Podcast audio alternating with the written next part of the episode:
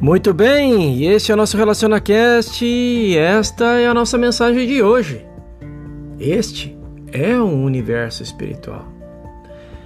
Alguns anos atrás, quando a minha viagem à África do Sul, fiz uma parada de um dia no Congo belga. Após o encarregado dos papéis e seu assistente examinarem a minha passagem, o que é feito sempre que julgado necessário, e pesarem minha bagagem, eu pedi a um garotinho nativo que carregasse minhas malas para o avião, no qual voaria para Joanesburgo.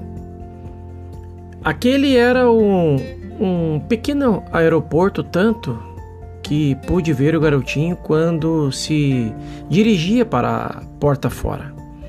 Para o campo, com uma grande mala em cada mão e uma pequena debaixo do braço.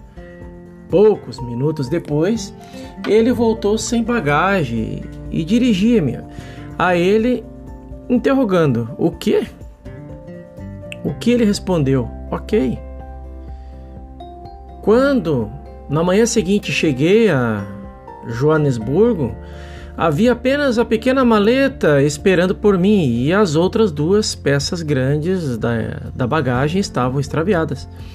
Imediatamente o pessoal desse enorme e ativo aeroporto começou a procurar minha bagagem, mas não encontraram nem no compartimento nem junto às coisas da tripulação. Além disso, mandaram vasculhar o avião onde tampouco foi encontrado. O encarregado da linha aérea me disse que faria imediatamente o contato com a estação do Congo belga e que logo teria uma resposta para mim, de modo que nada me restava fazer a não ser ir para o hotel. Os estudantes do caminho infinito de Joanesburgo eh, haviam arranjado as coisas para que eu visitasse o Parque Nacional de Kruger. E assim, depois de comprarmos algumas roupas necessárias, iniciamos nossa caminhada de três dias por essa fabulosa reserva de vida selvagem, levando conosco a expectativa de que encontraríamos a bagagem na nossa volta. Ao retornarmos, porém, nenhuma bagagem havia sido encontrada. A única explicação que a linha aérea tinha a oferecer era que alguém deveria tê-la roubado. E que esse alguém deveria ser o garotinho nativo e seu comparsa, já que a última vez que as malas foram vistas foi quando foram carregadas para o campo de aviação. O absurdo daquela suposição era evidente, pois ninguém poderia ter levado aquelas duas grandes peças de bagagem para fora do campo sem ser notado. Apesar disso, todos os quartos da aldeia foram revistados e o lugar virado de pernas para o ar, que já as autoridades estavam convencidas de que havia ocorrido um roubo. A despeito de toda essa confusão, contudo, nenhuma mala foi encontrada. Durante três semanas fiquei na África do Sul sem bagagem, sem carteira, sem dinheiro e sem documentos, mas não foi um grande incômodo, pois comi regularmente, as contas do hotel foram pagas e as roupas estavam compradas. Embora o mínimo indispensável, porque estava eu convencido de que minhas malas apareceriam. O que, aliás, era uma convicção muito falsa. Duas noites antes de viajar para a Índia, sentei para fazer algumas sérias considerações sobre todo uh, o alfaire da bagagem. Isto representa uma falha de minha parte. Mas qual seria a falha? O que deu errado? Sentado no meu quarto, pensando e meditando, finalmente veio-me a resposta. Este é um universo espiritual e todavia aí estou e eu esperando pelas malas, quando a verdade é que não há qualquer ba bagagem. Tudo o que a bagagem é não passa de parte de uma crença em tempo e espaço. Espaço ocupado pela bagagem tempo em que ela pode ter se perdido e espaço no qual pode ter se perdido. Aqui estamos tentando achar as malas que, se forem encontradas, serão apenas uma evidência de que cena humana foi manipulada. Não há verdade nesse quadro todo, pois vivemos no universo espiritual, onde ninguém precisa de malas ou que quer que haja de realidade é incorpóreo, espiritual, onipresente e se aparecer como uma bagagem finita no campo e no, no tempo e no espaço, será uma imagem no pensamento. E não pode ter realidade de, disso. Assim, eu estive a perder tempo na esperança e na expectativa de que a bagagem ou material se manifestasse num universo espiritual onde toda ideia é onipresente. Com isso, fui me deitar. Após tal descoberta, a história chegou rapidamente à sua conclusão. O assistente do chefe da linha aérea de Joanesburgo estava sentado à mesa às 8 horas da manhã e com isso, é, quando aparentemente vindo do nada veio-lhe o pensamento: a bagagem não pode dissolver no ar. Ela só pode desaparecer entre aqui e acolá e deve estar em algum lugar. Mas onde? De repente veio-lhe outra ideia. E ele foi até o hotel onde a tripulação se hospedara durante a parada da noite. Estavam as duas peças de bagagens no chão, onde haviam esperado por três semanas. Ninguém pensara em tal possibilidade de fato. Ninguém pensara em alguma forma de solução prática até que eu parasse de pensar na bagagem. Essa história ilustra um ponto muito importante na cura e no viver espirituais. Na metafísica, geralmente pensaríamos: o bem vai aparecer ou não pode estar perdida. Em outras palavras, estaríamos negociando com algo chamado bagagem. A falácia desse método de encarar um problema torna-se visível imediatamente, porque, em caso de doença, para sermos coerentes, deveríamos fazer um tratamento que lidasse especialmente do coração fígado, pulmões, estômago, intestino, cabeça ou pés, e estaríamos completamente fora do reino do ser espiritual. Muitos de nós não sabem o bastante para tratar as pessoas pelo nome e nós não sabemos o bastante para tratar o coração, fígado ou pulmões. Bastará ver quão facilmente podemos ser logrados no caso da bagagem. Tornamos-nos mais autoconfiantes, acreditamos estar caminhando na direção certa e logo a seguir o ilusionismo dos sentidos humanos faz-nos lembrar da bagagem ou da sua falta. Compreendemos agora, e eu não estava preocupado com a perda da bagagem. Meu erro era ter certeza de que ela iria aparecer, o que é exatamente o mesmo que estar seguro de que o coração de alguém ficará bom ou o seu pé doentio ficará melhor, ou ao passo que o princípio sobre o qual se fundamenta todo o nosso trabalho é que a verdadeira criação é que ela é aquela que é narrada no primeiro capítulo de Gênesis, no qual Deus fez tudo que fora feito e tudo que ele fez é bom. A criação espiritual é incorpórea. E a prova disso é que havia luz antes que houvesse o sol no firmamento. Se vivemos e nos movemos e temos o nosso ser, a criação espiritual, tudo aquilo de que precisamos sem ter bagagem.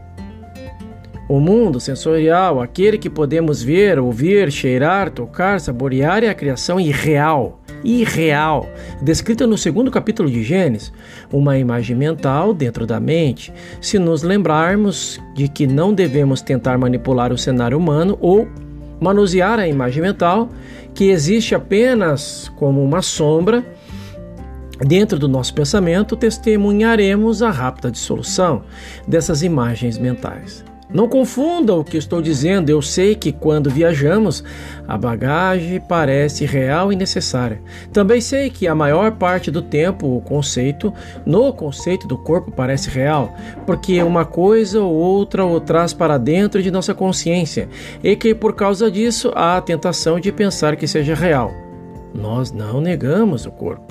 Ele é real. Mas aquilo que vemos como corpo não é corpo, é uma imagem mental dentro do nosso pensamento, um conceito mental, universal, individualizado dentro de nós.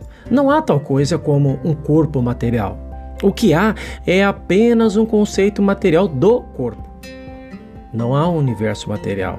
O que há é um conceito material de um universo espiritual.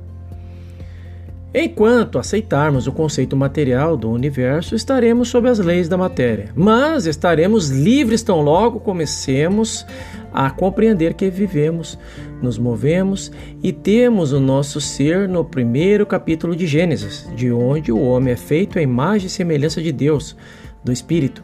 Onde a alma de Deus é a alma do homem, a vida de Deus é a vida do homem, a mente de Deus é a mente do homem e o corpo de Deus é o corpo do homem. Saiba, todavia, que o seu corpo é o templo do Espírito Santo. Não o corpo como aparece no espelho, mas como realmente ele é. Logo depois da minha descoberta, não lidamos com a bagagem material e sim com a onipresença. Conscientizado de que seria necessário alguém para a demonstração. Alguém também desperto para a ideia da onipresença. Foi justamente ali onde esse alguém estava que a bagagem foi encontrada, sem problemas. Para entender o que são o corpo e o universo, é só chegar à descoberta que trará a solução. Eu vivo, me movo e tenho meu ser em Deus, e estou no Pai, e o Pai está em mim. Como posso ser finito, um ser limitado e ter Deus infinito dentro de mim? Esta é a pergunta. Devo, pois, ser tão espiritual quanto o Pai que me criou. Todos os seres devem ser espirituais e dentro dessa criação espiritual nada de finito pode entrar para limitar ou criar qualquer sentido de separação. O sofrimento deste mundo deve-se à nossa procurada bagagem material. Mesmo esperando que haja no lugar certo, este é o erro. Não há um lugar para você, para mim ou para qualquer ele ou ela, ou aquilo, a não ser no exato local onde se encontra, ou que é a onipresença, onde mesmo aquilo que os humanos sentidos julgam estar ausente está presente. Num dia nublado de sol, parece estar ausente quando de fato apenas escondido. Ele está apenas escondido de nossa vida. Do mesmo modo que as nuvens das crenças humanas podem temporariamente esconder de nós aquilo que é onipresente, que está presente onde eu sou, e o que é aquilo que está presente onde eu sou. Tudo que é o do Pai é onipresente, integridade, Lealdade, fidelidade, eternidade, imortalidade, justiça, liberdade, contentamento, harmonia de todos os nomes e naturezas.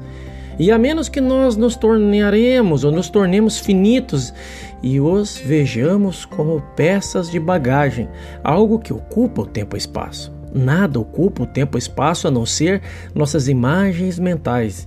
E a razão disso é que nós aceitamos o ontem o hoje e o amanhã. No momento em que nos elevamos acima do reino mental da vida, percebemos que não há tal coisa como o tempo.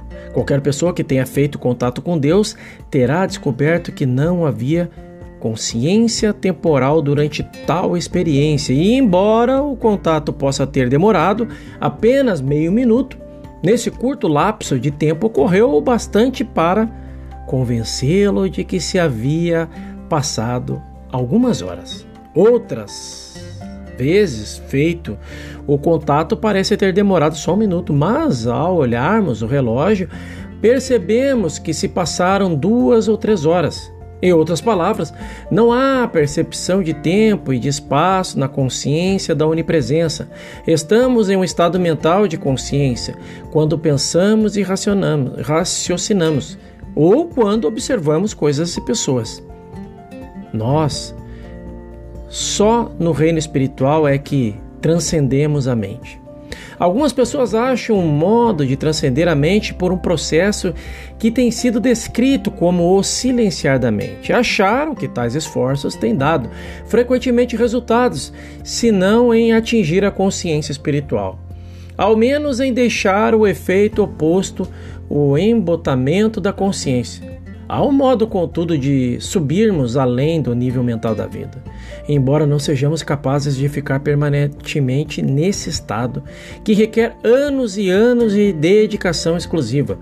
Podemos, porém, nos elevar acima da mente a tal ponto que, mesmo se estivermos no mundo, ela não nos perturbará por muito tempo. Podemos começar por não tentar parar o nosso processo de pensamento. Se a mente quer pensar, nós deixamos ir. E se for o caso, sentamos e observamos o seu processo de pensar. Embora os pensamentos venham, eles não podem nos fazer dano. Eles não têm poder. E nada há neles que devamos temer. Se os temermos ou odiarmos, tentaremos fazer com que parem. E se, por outro lado, amarmos, tentaremos segurá-los. Não nos deixemos, pois, odiar ou temer qualquer pensamento que se apresente à nossa mente, mas não nos permitimos também amá-los ou tentá-los segurá-los, por mais que nos pareçam bons. Deixemos os pensamentos vir e ir embora enquanto sentamos e observamos como espectadores. Tudo o que estamos olhando são sombras que deslizam rapidamente sobre a tela. Não há nelas poder nem qualquer substância. Não há nelas nenhuma lei ou causa. São apenas sombras. Algumas podem ser muito agradáveis e nós poderemos querer agarrá-las Outras poderão nos perturbar ou constranger, mas são apenas pensamentos, pensamentos e nada mais. Podem testificar a doença, podem testificar o pecado ou o acidente, mas, por mais constrangedores que sejam, nós não quedamos imóveis e os observamos vir e ir embora. Não há bem nem mal naquilo que estou observando. Essas coisas são figuras sem poder.